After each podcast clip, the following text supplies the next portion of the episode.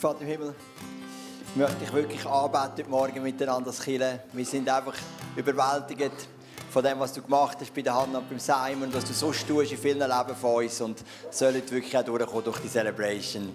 Amen. Hey Marc, hast du super gemacht. Seine Premiere als Moderator heute. Mega, mega gut. Bist du so lange in Säule unserer Kirche und jetzt bist du auch unser Gastgeber. Oder Moderation bedeutet ja immer Gastgeber. Und bevor wir reingehen in die neue Serie, die wir heute starten, Soziale Gerechtigkeit, möchte ich dich sonst noch in etwas mitnehmen, was mich wirklich begeistert. Ich bin ja seit dem Sommer verantwortlich für unsere Obi-Community. Orbel und Johnny haben die ja abgegeben. Und ich habe die ganze Sommerzeit das irgendwo bewegt. Und ich bin ein bisschen, ja, gedacht, ja, was, wo wollen wir durch? Und wir haben auch viel gebetet und haben uns gesagt, hey, wir möchten die Generation Z erreichen für Jesus. Merkt unsere Kinder, wir sind so stark mit Kindern und auch unsere Teenagerarbeit wird immer größer. Da gibt es ein Gap und dann 30 drauf. Und wir haben gesagt, es kann doch nicht sein, das ISF steht doch genau für junge Leute. Und ich konnte dann ein Team bilden mit fünf Leuten, wo wir gesagt haben, komm, wir möchten einen Sunday Night, nennen wir das, so wie es ISF Zürich auch nennt und ladet dort einfach unsere Generation Z-Kollegen ein. Oder eure Generation Z-Kollegen. Ich habe nicht so viele Generation Z-Kollegen. Und wir sind das erste Mal zusammen vor sechs Wochen. Und ich habe gesagt, ich habe keine Ahnung, ob überhaupt jemand kommt. Und das Coole ist, die Leute sind gekommen, die Leute kommen. Ich möchte das Foto zeigen vom letzten Sonntag. Wir sind 25 Leute. Ich kann das zweite Foto zeigen. Alles junge, fitte, coole Leute. Und wir merken einfach, da kommt etwas, was mich freut. Wir sind nämlich als Zelt letzten Sonntag wir sind sieben von diesen 25 zählen sich zum ICF oder haben sich vor sechs Wochen zum ICF gezählt und alle anderen sind frisch dazugekommen. Wir machen immer Worship, es gibt immer eine Message, es gibt immer Zeugnis, Lebensgeschichte, manchmal eine, manchmal mehrere. Es gibt immer Diskussionsgruppen, das lieben die Leute von der Gen Z.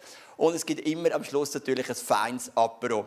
Und ähm, wenn du auch Leute kennst, die irgendwo so zwischen 17 und 28 sind, das Geld dürfen auch jung geblieben kommen, es hat auch immer ein paar, die drüber sind, ist voll okay, hey, dann dürfen sie gerne einladen in unser Sunday Night. Ich bin selber wirklich überwältigt von dem, was passiert ist, dass die Leute wirklich gekommen sind und dass fast jeden Sonntag laden sie wieder ihre Kollegen ein und es kommen wieder ein paar neu dazu.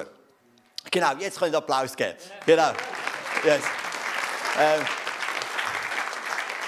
Coole ist, das Konzept ist einfach, jeder, der will, kann ins Team kommen. Wir sagen immer, jeder, der mitschaffen ist einfach Teil des Teams. Ob schon lange im Glauben bist, ob Christ bist, ob Moslem bist, spielt keine Rolle. Es kann jeder reinkommen ins Team. Das Team wird immer größer und jeder kann sagen, das mache ich gerne und er macht einfach mit.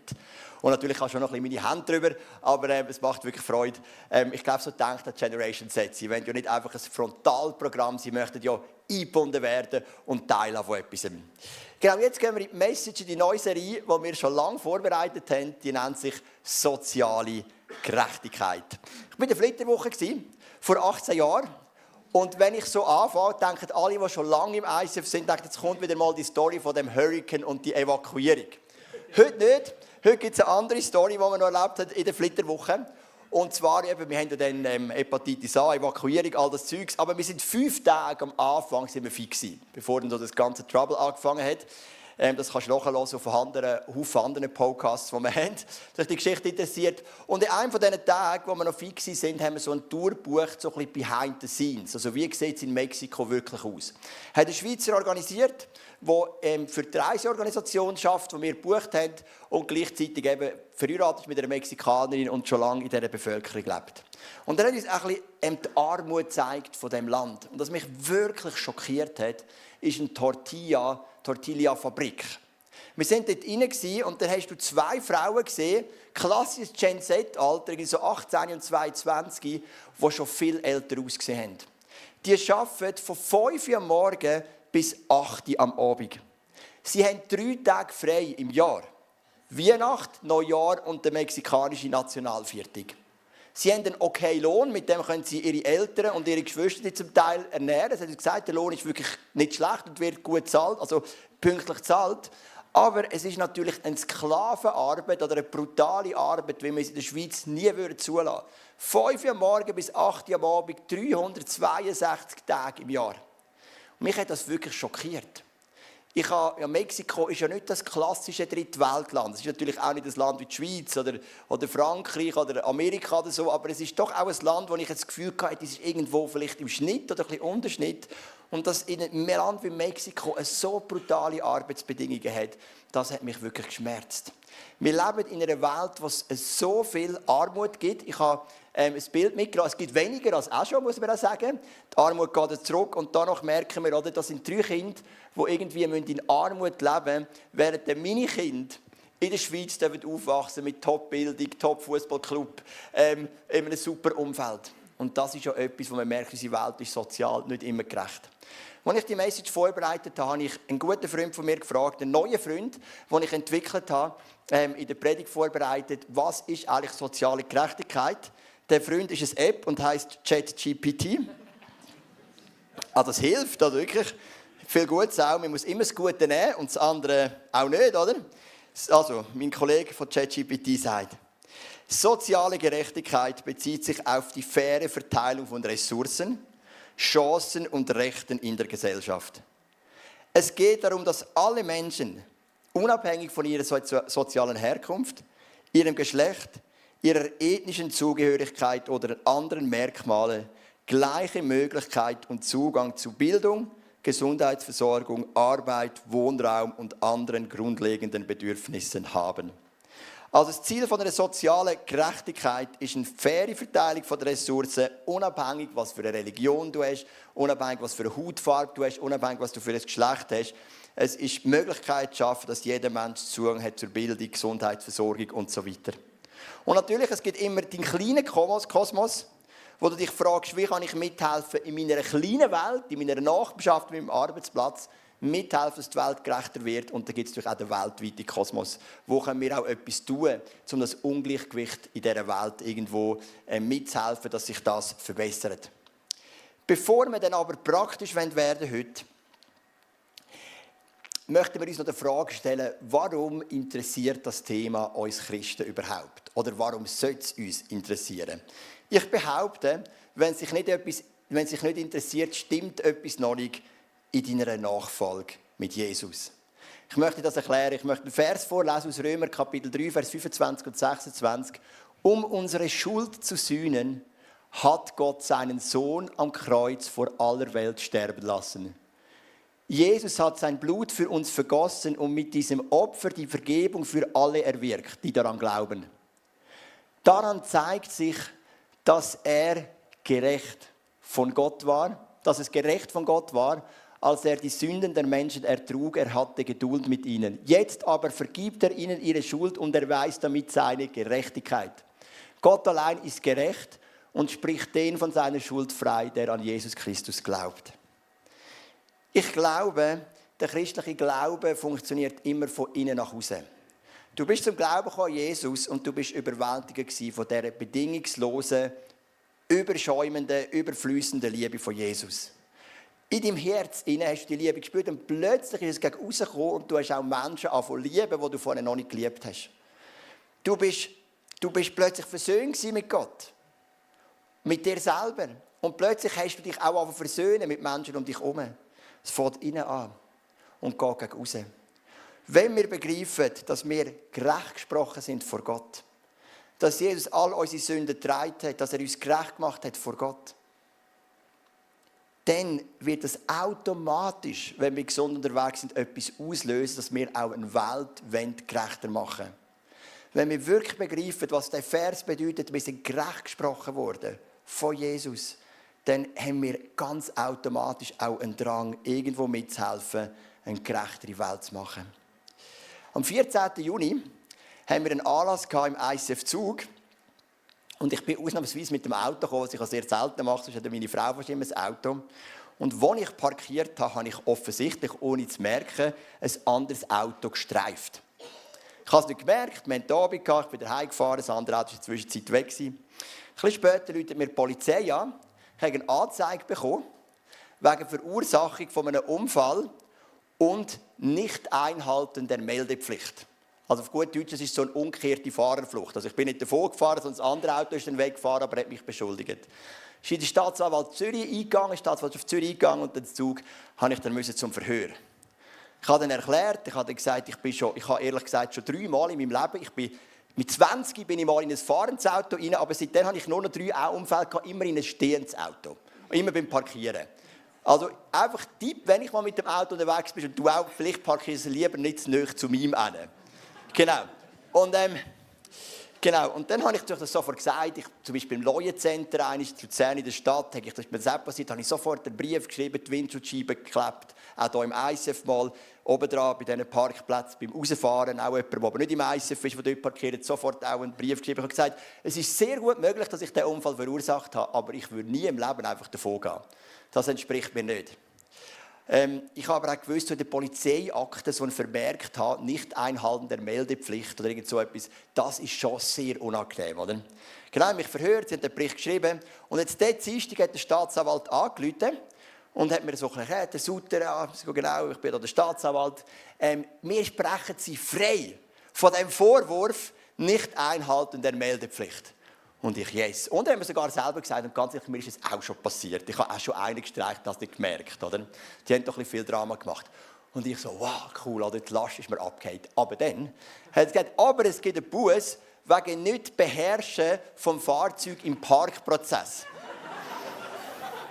irgendwie so. Also, ich das Wort war irgendwie so. Oder auf gut ist einfach, du bist total unfähig zum Parkieren. Irgendwie so, oder? Gut, dann dachte ich, gut, Haupt, das finde ich jetzt weniger schlimm, wenn das irgendwo in der Akte steht, oder? Dann habe ich gesagt, wie teuer ist denn das? Und ich gesagt, 100 Franken. Ich dachte, gut, 100 Franken, nehmen wir, oder? Also ist auch nicht angenehm, aber es gibt Schlimmes. Dann hat er noch erzählt, dass irgendwie eben, weil es über die Staatsanwalt Zürich, nach dem Staatsanwalt Zug, ist ein bisschen kompliziert, um sechs so lang gegangen und so, dann noch ein bisschen geredet, hat mich alles nicht mehr interessiert, Ich dachte, 100 Stutz ist okay. Und am Schluss sagt er dann noch, ah ja genau, und Schreibgefühl kommt dann auch noch oben drauf. Und ich, aha, oder? Wie viel werden die? Ja, nochmal 350 Franken. Okay. 450 Franken, das Telefon ist beendet. Am Schluss habe ich, so, ich habe mich so halb freigesprochen gefühlt. Oder? Also irgendwie habe ich gemerkt, so, also der schwere Form von wirklich so, also als Pastor nicht einhalten der Meldepflicht zu tun, so du fahrst davon, obwohl du wüsstest und so, das ist wirklich unangenehm, den habe ich weg. Okay, von dem bin ich frei. Das habe ich wirklich nicht wählen, irgendwo in einer Akte. Aber irgendwie so richtig freigesprochen worden bin ich auch nicht, oder? Und jetzt der Link zu Jesus. Bei Jesus gibt es nicht einen Halbfreispruch. Er hat dich für gerecht erklärt. Und zwar zu 100 Prozent. Unabhängig von deinem Strafregister. Unabhängig von all dem, was du unterlassen hast und was du gemacht hast. Er hat dich freigesprochen. Und Markus, komm doch mal vor. Wir möchten auch, bevor wir dann reingehen in den zweiten Teil der Message, was dann praktisch wird, möchten wir einfach den Markus wirklich spielen im Hintergrund. Du darfst einfach in deinem Herz Gott einmal Danke sagen für die Gerechtigkeit, wo du durch ihn erlangt hast.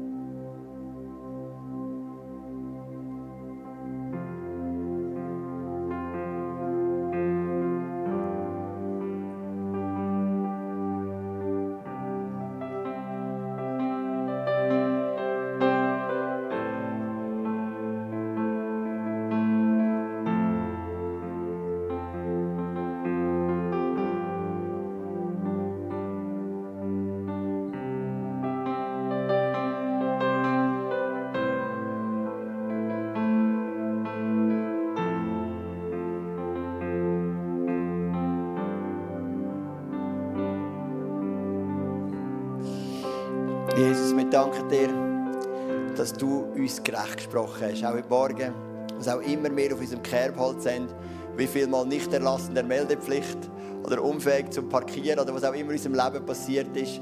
Du hast uns nicht halb frei gesprochen, du hast uns frei gesprochen. Du hast uns gerecht gemacht. Das ist deine Gerechtigkeit. Du hast sie auf dich gelassen. Du hast uns gerecht und frei gemacht. Für das sind wir dir von Herzen danken. dankbar. Amen. Danke, Markus. Mir ist ganz wichtig, so anzufangen, weil der christliche Glaube muss von innen herausfließen. Wenn wir begriffen haben, wir sind gerecht durch Jesus, dann ist es normal, dass wir Teil sind von einer gerechten Welt. Jetzt so in der evangelikalen, freiklichen Szene ist das immer wieder eine Diskussion gewesen. Sind wir nicht in erster Linie einfach dafür da, den Menschen das Evangelium zu bringen? Oder haben wir auch eine Verantwortung, irgendwie die Welt besser zu machen? Vielleicht ist das für dich eine abgekommene Diskussion, aber die Immanuel Haller, ein ganz guter Theologe vom ISF Zug, der mir mega geholfen hat in der Vorbereitung für die Serie, ähm, er hat mir einen Text geschickt, irgendwie ein 300-seitiges Dokument, das die Pfingstbewegung untersucht und ihre Missionologie. Und ich möchte einen kurzen Abschnitt daraus vorlesen. Die Betonung eschatologischer Themen, also eschatologisch so Endzeit, oder? Also weil sie immer die Endzeit stark betont, wir sind schon in der Endzeit, zog ihre Aufmerksamkeit weg von der Verantwortung über die sozialen, politischen und systemischen Mächte des Bösen auf der Welt nachzudenken und darauf zu reagieren. Pfingstgläubige wurden Experte darin, mit Gott und mit Dämonen zu reden, aber zu institutioneller Unterdrückung hatten sie nichts zu sagen. Wie bei vielen Evangelikalen fiel ihre Antwort auf Mission dualistisch und manchmal recht kurzsichtig aus. Sie versäumten es, das vielschichtige Wesen der Situation wiederzuspiegeln, in der die Menschheit sich befindet. Also die Untersuchung sagt, die Pfingstberg hat jahrelang gesagt, Jesus kommt eh gerade wieder. Dich das Thema interessiert, wir haben ein Prädikat zu dem, das findest du auch in unserem, bei unseren Videopodcasts. Jesus, er kommt Jesus bald, wo wir das ein bisschen untersucht haben miteinander. Ähm, und sie haben gesagt, Jesus kommt ja eh wieder, die Welt ist, geht eh kaputt, wir müssen nicht gegen Ungerechtigkeit kämpfen, wir müssen einfach schauen, dass jeder Mensch zum Glauben an Jesus kommt. Also so nach dem Motto Turn or Burn. Einfach jetzt, jeder muss es noch checken und dann kommt Jesus wieder. Und das hat ja seine Berechtigung. Aber es hat auch so ein Gegentrend innerhalb von der, von der kirchlichen Szene, wo gesagt haben, hey, es gibt auch eine Welt. Wir gehören die Politik, wir gehören die Kunst, wir gehören dort rein, wo man etwas bewegen kann. Und vor allem geht es darum, eine Ungerechtigkeit zu bekämpfen. Es hat einen weltweiten Missionskongress gegeben. Und das Ergebnis, mega überraschend, war, beides ist wichtig. Genau. Die Idee werden wir auch kommen, oder? Es spielt ineinander hinein. Und ich glaube, es ist ganz wichtig für uns, wir reden in dieser Serie reden wir über den Punkt, was können wir dazu beitragen, dass die Welt eben ein besserer Ort wird, dass es mehr Gerechtigkeit gibt auf dieser Welt. Das Wort Gerechtigkeit, das wir im Römer 3 untersucht haben, kann ich es mal zeigen. Ähm, das heißt Dikaiosyne. Und das kommt vom, von der Sprachwurzel aus, dem, aus der Gemeinschaft heraus. Also das Denken dahinter ist, du hast eine Gemeinschaft, ein Land, eine Region, eine Kirche. Und in dieser Gemeinschaft gibt es Rechte und Pflichten, es gibt Leitplanken. Und solange diese Gebote, die Leitplanken eingehalten werden, haben wir eine gerechte Gesellschaft, wo jeder seine Möglichkeit hat, sich zu entfalten.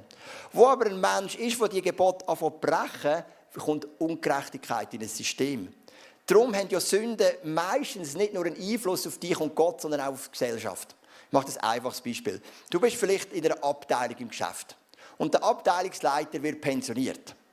Dann kommt die Geschäftsleitung und sagt, wir werden nicht einen von außen holen, sondern wir geben jedem von der Abteilung die Chance, sich zu bewerben, der will, und dann werden wir das fair auswerten und den wählen, der aus unserer Sicht am besten passt. Das ist ja gerecht in einem fairen System. Jetzt hast du einen Arbeitskollegen, der hinter deinem Rücken zu einem Mitglied der Geschäftsleitung geht, mega negative Sachen über dich erzählt, die überhaupt nicht stimmen und sogar noch seine Fehler auf dich abwälzt. Und jetzt wird das System ungerecht weil er hat das Gebot gebrochen, nicht zu lügen, nicht negatives Zeugnis ablegen über andere. Plötzlich hast du keine Chance mehr, wenn natürlich der so naiv ist von der Geschäftsleitung und das glaubt und wirst aus dem Rennen genommen. Und das ist Ungerechtigkeit. Die Gemeinschaft wird gefährdet, wo wir uns nicht an die Gebote halten. Und aufgrund von uns Menschen, von unserem Zugang halt auch egoistisch zu sein und für unsere eigenen Vorteile zu schauen, hat sich eine Welt entwickelt, die in ganz, ganz vielen, ganz, ganz vielen Bereichen sehr ungerecht ist. Und manchmal drucken wir uns Christen davon, vielleicht auch mit so ein bisschen frommen Plattitüden, wie es kommt nur auf meine Beziehung zu Gott drauf an und so weiter und so fort. Es gibt aber in Matthäus 25 gibt die drei Reden von Jesus über, wie er unser Leben beurteilt am Ende der Zeit. Einer ist mit dem Talent, der eine hat ein Talent, der andere zwei, der andere fünf. Oder im anderen Evangelium steht zwei, fünf und zehn. Und dann musst du schauen, was hast du aus deinem Talent gemacht. Aber ich möchte dir noch in ein anderes kurz mitnehmen. Das ist in Matthäus 25, Vers 31. Und dort heißt wenn der Menschensohn in seiner ganzen Herrlichkeit kommt, jetzt geht es ums Gericht, begleitet von allen Engeln, dann wird er auf seinem Königsthron sitzen. Und jetzt wird es praktisch. Jetzt gehen wir die nächsten Verse. Denn als ich hungrig war, sagte Jesus, habt ihr mir zu essen gegeben. Als ich Durst hatte, bekam ich von euch etwas zu trinken. Ich war ein Fremder bei euch und ihr habt mich aufgenommen. Ich hatte nichts anzuziehen und ihr habt mir Kleidung gegeben. Ich war krank und ihr habt für mich gesorgt. Ich war im Gefängnis und ihr habt mich besucht. Da sagt Jesus nicht, Ihr seid stundenlang im Worship. Gewesen. Ihr habt so und so viele Small Group Treffen besucht, obwohl ich glaube, dass es wichtig ist. Aber Jesus sagt, hey, ich bin krank gewesen. Ihr habt mich besucht. Ich hatte Durst. Ihr habt mir zu trinken gebracht. Ich bin im Gefängnis und so weiter. Es geht hier ganz einfach um Menschen, die eine soziale Not wahrnehmen in der Welt und einen Unterschied machen. Wenn ich das aber höre, so soziale Gerechtigkeit, dann habe ich zwei Ängste. Also ob du die auch hast. Die eine Angst, die Angst ist, oh, jetzt wird es teuer. Weil ich habe jetzt eine Familie, wir haben vier Kinder, ähm, wo wir schauen müssen, dass die irgendwie durchkommen. Ich habe so einen durchschnittlichen Schweizer Lohn und ähm, ich leiden auch unter der Teuerung, so wie ihr auch. Unsere Mieten sind 150 Franken raus, die Benzinpreise sind gestiegen und so weiter und so fort. Das kennen wir alle leider zur Zeit. Aber das hat ja der Dani Lipp letzten Sonntag auch predigt, vom ICF Basel da. Eben, was mache ich, wenn jetzt das Geld knapper wird? Und für uns hilft es eben auch, wenn wir ab und zu im H&M ein T-Shirt für 7 Franken posten können. Und ich denke dann immer, ja, jetzt musst du da wieder schauen und nur noch Kleider, die da ganz sicher faire Arbeitsbedingungen haben. Und dann kannst du schon das T-Shirt kaufen, das kostet dann einfach 65 Franken pro Kind, oder? Und dann ist die Frage, ja, woher kommt das Geld? Oder? Das ist so die eine Angst. Ich habe jetzt natürlich das ein bisschen so, jetzt wird es teuer. Früchte nur noch saisonal und so weiter und so fort. Oder? Und dann natürlich nur bei den richtigen Herstellern und so weiter. Das zweite Angst ist, oh, jetzt gibt es eine Recherchierflut. Ähm, oder? Also bei jedem Produkt, das ich irgendwie im Ausland stelle, muss ich jetzt recherchieren, sind die Arbeitsbedingungen fair ähm, läuft da alles mit rechten Dingen. Aus China darf ich sowieso nichts mehr, bestellen, nichts mehr bestellen. Und dann kommt so, wow, oder so. Für mich, mich macht das manchmal ein bisschen Angst. Oder? So, das Geld und so das Recherchieren. Und das hat mich auch, leitet mich manchmal ein bisschen lahm, oder? Und dann eben das ganze Zeug immer mit diesen saisonalen Früchten. Oder? Hast Gäste und willst Fajitas machen und dann weißt nicht, haben jetzt die Avocados Saison oder nicht. Dann willst du Zwetschgewehe machen und dann du nicht, die Zwetschgen-Saison oder nicht. Und dann musst du ja immer alles nur nach Saison. Und wenn du nicht nach Saison machst, dann bist du ein schwer krimineller Klimasünder, der schuld ist, dass der Gletscher schmilzt und der Marc Odermatt seine Rennen nicht mehr fahren kann. Da kommt so ein Rattenschwanz. Oder? Und das ist nicht so ein bisschen, wow, oder? Ich, ich finde manchmal das Thema überfordert mich, ich weiß nicht, ob es sich auch so geht, oder? Und nicht. nicht nicht. Ähm, und ich denke, weißt du, ganz ehrlich, wenn du jung bist und du hast, bist vielleicht geheiratet und hast kein Kind, dann hast du das Geld, um die teuren Kleider zu kaufen und Bio und alles. Aber wenn du Kinder hast, eine Familie und nur noch von einem Lohn lebst, oder vielleicht so wie mir von 116 oder 117 Stellenprozent, dann wird es ein eng, oder? Das sind so die Ängste. Und dann habe ich mir überlegt, hey, aber gleich möchten wir doch einen Unterschied machen. Die Ängste dürfen uns ja nie blockieren.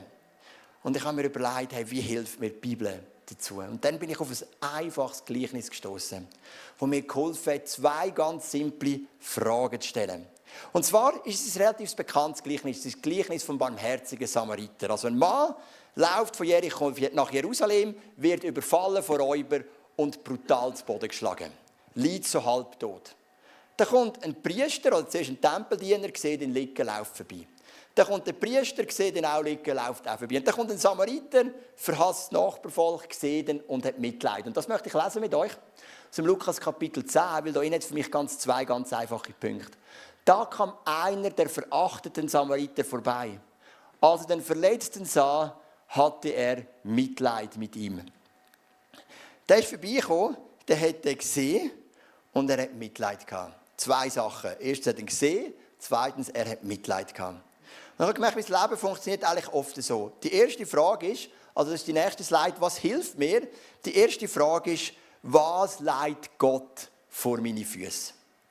Ich kann nicht die ganze Welt retten, aber in Schindlers List haben wir dieses super Zitat, wo der eine sagt, wer ein Mensch rettet, rettet die ganze Welt. Also wenn ein Kleiner etwas macht, wie Jesus sagt, ich bin durstig, sie haben mir zu trinken gegeben was leitet Gott mir vor die Füße? Wir werden nachher ein Interview hören mit einer Frau, wo eben etwas vor die Füße geleitet worden ist und sie nicht einfach weggeschaut haben, wie die anderen zwei dieser Geschichte, sondern wo reingestanden ist. Und die zweite Frage ist, was löst das Mitleid aus? Das Mitleid ist das griechische Wort Blankizomai und das bedeutet, es hat deine innersten Eingeweide umgetrüllt. Also das ist ein Mitleid, das nicht einfach so, ja, es ist ein bisschen schwierig, sondern das ist ein Mitleid, das dich schmerzt, das dich vielleicht wirklich verfolgt. Du sagst, das darf ja nicht sein. Und diese zwei Fragen sind für mich, was leitet Gott mir vor die Füße? Weil wenn ich ein Nachfolger bin von ihm, dann folge ich ihm ja nachher. Oder Jesus läuft aus, ich folge ihm nach und er leitet mir etwas vor die Füße. Vielleicht ein Mobbingfall im Geschäft, wo ich die Person begleiten kann. Vielleicht irgendeine Person um mich herum, die irgendwie leidet und ich darf mithelfen, dass er wieder auf die Beine kommt. Gott leitet die Sachen von mich an. Und das Zweite ist, was löst das Mitleid auf, das Blankit zum Ein? Wir werden euch in dieser Serie auch unsere drei Sozialpartner vorstellen, die wir haben, die wir finanziell unterstützen. Windrad, Beloved und ICF Kambodscha. Und es hat immer gestartet mit Menschen, die irgendwie eine Not gesehen und gesagt haben, hey, das kann doch nicht sein. Und sie haben einen Unterschied gemacht. Das ist wirklich so das Blankit zum Ei. Das ist das Mitleid. Und ich glaube, wenn das Jesus in dir freisetzt, dann musst du handeln. Dann ist deine Aufgabe, die Gerechtigkeit, die du erlebt hast, weiterzugeben für andere Menschen. Und in deinem beschränkten Kosmos, in deinen beschränkten Möglichkeiten, die Welt ein bisschen besser zu machen. Genau, ich kann ein paar Höcker vorbringen. Danke vielmals, Marc. Er ist nebst MC auch noch Barhockerträger. Und äh, wir kommen jetzt zum Interview mit der Christina Wüterich. Christina, komm doch vor, geben wir dir doch einen grossen Applaus. Perfekt. Oh ja, genau, du darfst das Mikrofon nehmen. Wir haben Christina schon ein paar Mal auf der Bühne gehabt. Weil, wie gesagt, wir haben ja als ICF Luzern so drei Partner, die wir regelmäßig finanziell unterstützen. Und einer davon ist auch Beloved. Und ähm, Beloved, ähm, oh, der giert ein bisschen, gell? Oh, okay, okay. Das ist ein bisschen auch dein Ministry, das ist immer in Bewegung, gell? Und manchmal ist auch ein bisschen, manchmal giert es halt ein bisschen, es ist ein harter Job, aber es kommt dann auch wieder gekühlt durch den Heiligen Geist. Perfekt. Finde ich so, gell? Ähm, so. Genau. Ähm, meine erste Frage. Oder Beloved ist ja ein Werk, das sich um, prostituierende Frauen kümmert, oder auch Männer, was es gibt. Hier in Luzern, aber in der Zwischenzeit ist es auch schon ziemlich überregional. Und wie bist du überhaupt zu dem gekommen? Also was ist passiert, dass Jesus das dir irgendwie vor die Füße gelegt hat? Ich glaube, es waren verschiedene Punkte in meinem Leben, wo das irgendwie ein Thema geworden. Und alles würde jetzt, glaube ich, Zeit sprengen. Aber ich glaube, etwas, was mich sehr bewegt hat, ist schon als Kind haben wir so Patenkinder in Moldawien. Und das waren Mädchen, die in einem Waisenhaus gelebt haben. Und ich kann mich erinnern, dass meine Mama mir gesagt hat, ja, wir unterstützen die, ähm, weil man ihnen bessere Perspektiven und mehr Hoffnung geben will. Und eine gute Ausbildung auch. Und dass sie geschützt sind vor Menschenhandel und Prostitution. Und ich kann mich erinnern, dass das meine Mama mir so gesagt hat und uns immer die Newsletter hat vorgelesen hat. Und die Mutti auch immer hat gesagt, wir sind privilegiert und darum geben wir etwas, weil andere weniger privilegiert sind. Und ich glaube, das war so der Anfang von dem, ähm, was mich sehr bewegt hat oder auch geprägt hat. Und da ist mir irgendwie das Thema immer wieder begegnet. Gott hat das irgendwie immer wieder so auf meinen Weg gelegt. Und dann weiss ich, bin im Studieren und ich habe meinen Wegekolleginnen dann Luzern erzählt, ja, ich würde gerne in diesem Bereich etwas machen. Aber ich gedacht, ja, was kann man meinen Eltern Geld geben, dann gebe ich wahrscheinlich irgendwann auch Geld. Ich habe aber eigentlich schon ein bisschen bewusst auch wegen dem soziale Arbeit studiert. Ich dachte, vielleicht tut ja Gott irgendeinen Weg auf. Und dann weiss ich noch, bin ich am Kochen in der Wege. Da kommt eine Wegekollegin her und sagt, Christina, ich habe, die Leute, ich habe Leute kennen, die gehen seit einem halben Jahr auf die Straße zu den Prostituierten und ich habe gesagt, du bist interessiert. Und sie gehen heute oben raus und ich habe gesagt, du kommst mit. und dann bin ich eine Stunde später ähm, mit Bilaft zuerst mal auf die Straße in Bordell. Und das war der Start, so, oder ist mir so vor die Füße gelegt worden, genau. Mega cool. Eben auch wieder das, du bist mit Jesus unterwegs, du bist der Nachfolge und dann wird dir etwas vor die Füße gelegt, wo du jetzt in deinem Fall nicht einmal aktiv, also schon indirekt nicht gesucht hast, aber nicht so aktiv. Dann bist du Mitarbeiter geworden, später hast du die Leitung übernommen. Und jetzt meine zweite Frage ist, weißt, wo ist der Bereich von Ungerechtigkeit, gerade in dem ganzen Bereich, wo dich so richtig das Blankett zum Ei, wo dir die Eingeweide so richtig umtrüllt und du wirklich sagst, ich gebe mein Leben rein, um dort einen Unterschied zu machen? Ich glaube, es gibt wie so ein zwei Ungerechtigkeiten. Also wir reden halt in Prostitution auch viel von Menschenhandel. Das ist, ich glaube, sind wir uns alle einig, dass es eine Ungerechtigkeit ist. Aber mir begegnen einfach sehr viel Prostitution. Und viele denken, ja, aber die machen das ja vielleicht freiwillig, die sind ja froh, können sie Geld verdienen. Aber ganz ehrlich, es ist vor allem einfach Armut. Ganz viele Frauen, die von Armut betroffen sind und die eben nicht gleiche Chancen haben und gleiche Möglichkeiten wie wir hier in der Schweiz. Wir haben ein Buch, Buch geschrieben zu unserem 10-Jahres-Jubiläum. Es liegt ähm, draussen auf, wo es wirklich so um die Geschichten geht oder wo wir Geschichten beschrieben oder aufgeschrieben haben von diesen Frauen eben. Wo man merkt, hey, da ist eine Frau, die ist in einer Roma-Siedlung aufgewachsen, hat jetzt eine Tochter, die krank ist, wo sie, die Diagnose ist, der gehen alle Zähne aus, ihr Mann hat sie verloren. Was machst du? Du brauchst schnell viel Geld. Du bist ein Roma, du bekommst nicht einfach so einen Job, hast vielleicht auch keine Ausbildung gemacht. Und diese Ungerechtigkeit, die bewegt mich. Ich denke so, boah, ich bin schon sehr privilegiert aufgewachsen. Ich habe alles. Ich habe mir nie müssen überlegen, muss ich jetzt in Prostitution arbeiten, weil ich kein Geld habe. Und ich glaube, das ist die Ungerechtigkeit. Ich habe die Chance. Ich kann, mir hat zwar vielleicht manchmal in der Schweiz das Gefühl, ah, schon ungerecht, oder ich habe jetzt nicht die Stelle bekommen, die ich genau hätte wollen. Aber ich glaube, du hast noch nie müssen entscheiden zwischen Service oder Prostitution. Und ich glaube, das ist das, was mich bewegt und was ich wie etwas zurückgeben will. Ich glaube, es ist ja nicht nur, ah, jetzt können wir alles, alle Probleme lösen. Ich glaube, es geht vor allem darum, sie einfach zu lieben und ihnen zu begegnen. Ähm, und das ist das, was wir probieren mit Beloved. Genau. Genau, und ähm, ich bin auch dem Anfang September, dem 10-Jahres-Jubiläum gewesen. Mich hat es wirklich mega bewegt. Da haben mehrere Frauen, die selber erzählt haben, die in der Prostitution drin waren, die, die rausgekommen sind, die das Leben gefunden haben, die mehr Würde haben, sage ich jetzt mal, und einfach auch, ja, wo sie nicht leiden in dem Maß. Und ähm, jetzt ist die Frage, wir tun ja als Kirche euch unterstützen als Beloved und zahlen auch etwas an deinem Lohn, den du hast von Campus für Christus, wo du ja jetzt eigentlich ein, ein weltweites oder europaweit oder immer grösser werdendes Ministerium hast, wo du auch Prävention machst und so weiter. Und wie können wir dich jetzt zusätzlich zu dem, was wir geben, das Kirche einfach auch als Kirche unterstützen bei Beloved? Also ich glaube, das Erste ist wirklich Gebet.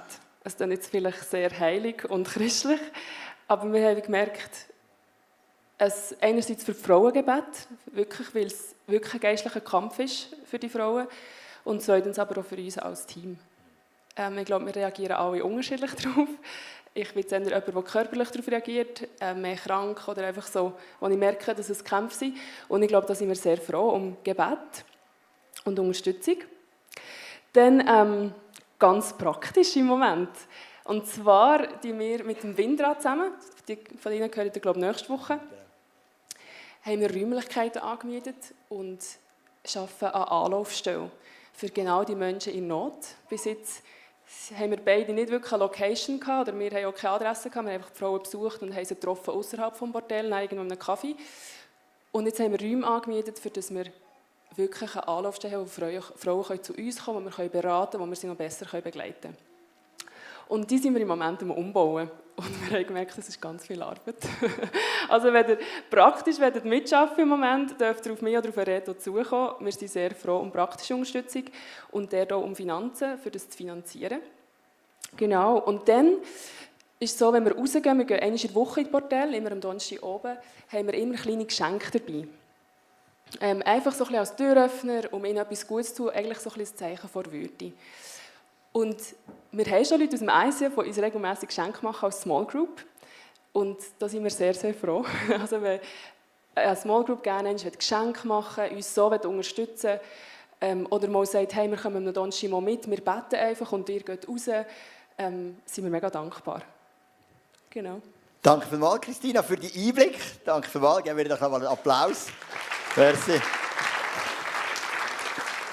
Ich könnte gerne auch auf Sie zugehen.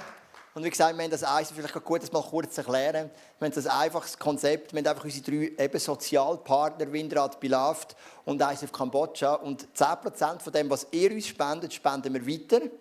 Und auch, Sie können auch regelmäßig bei uns werben, sich vorstellen. Wir haben ja mega viele Anfragen über das Chile Missionsgesellschaft da, könnt ihr unterstützen, Missionsgesellschaft da. Gerade jetzt vor Weihnachten, da kommt man Briefe über ohne Ende. Und wir haben jetzt einfach gemerkt, wir sind effizienter, wenn wir uns fokussieren. Und darum, auch wenn du vielleicht noch einen Onkel hast und dann kommst du auch zu mir und sagst, ja, der ist noch in der Mission, gib doch dem mal etwas und so weiter. Wir haben uns einfach entschieden, wir konzentrieren uns auf die drei. Und dafür können wir uns dort voll reingeben. Und die sind ja auch alle eng connected. Christina, das Leitung von Beloved, ist Teil vom ICF. Dann von eurer ganzen Windrad-Crew sind ja fast alle Teil vom ICF. Mit dem ICF Kambodscha sind wir eh eng verbunden. Und so möchten wir auch das, was wir weiterspenden, auch effizient einsetzen. Genau, danke vielmals. Was mich wirklich fasziniert an dem, sind genau die zwei Punkte. Jesus hat es der Christina vor die Füße gelegt. Und sie ist rein. Sie hat nicht der Kollegin gesagt, ich gehe nicht. Sie ist gegangen. Und das Zweite ist, wenn man mit der Christina redet, das hat man auch am 1. September, dem 10 jahres apero gehört, dann merkt man, es bewegt in dir etwas. Der Menschenhandel, Prostitution, das sind nicht Sachen, die dich kalt lassen, sondern sind Sachen, die in dir etwas bewegen. Und ich glaube, das sind so die, die Indikatoren, die uns möglich machen, wirklich Schritt zu machen. Auch in deinem Arbeitsumfeld kannst du ganz praktisch Schritt machen. Oft sagen die Leute, ich bin nicht der Chef. Wenn ich der Chef wäre, dann könnte ich. Aber das glauben wir nicht. Einfluss nehmen kannst du auf jeder Position. Natürlich hast du nicht überall den gleich grossen Einflussbereich. Aber wir haben uns gesagt, am Ende dieser Serie, am 23. November, möchten wir einen Anlass machen von unserem Ministry, wo Menschen inspiriert, coacht und supportet im Arbeitsplatz. Und zwar von der Tankstelle nennen wir das. Und wir möchten dort wirklich eintauchen in das Thema soziale Gerechtigkeit in der Arbeitswelt. Und zudem haben wir noch einen kurzen Clip. Wow, so schön. Nein, stopp. Ich muss zuerst wissen, wie der produziert ist. Gott sei Dank. Mit sozialer Gerechtigkeit. Und das ist ja genau das Thema von unserem nächsten Tankstelle-Event. Und dort wird uns sogar eine junge Start-up-Unternehmerin genau erzählen, wie sie das mit ihrem Modelabel macht. Soziale Gerechtigkeit werden wir natürlich vom Markt her anschauen und wie immer auch von der Seite vom Arbeitsplatz. Und dann gehen wir wieder in die Gruppe und können alles durchdiskutieren und vertiefen. Weil wir wollen uns wirklich gegenseitig motivieren, zum aktuellen Schritt machen in sozialer Gerechtigkeit. Bist du dabei? Dann melde dich doch an für den 23. November, es ist ein Donnerstag, zu Abend um 7 Uhr im ICF Luzern. Und natürlich sind wie immer alle willkommen. Und natürlich, jawohl, gibt es wieder ein Apero. Bis bald. Danke vielmals, Helena. Genau. Mega.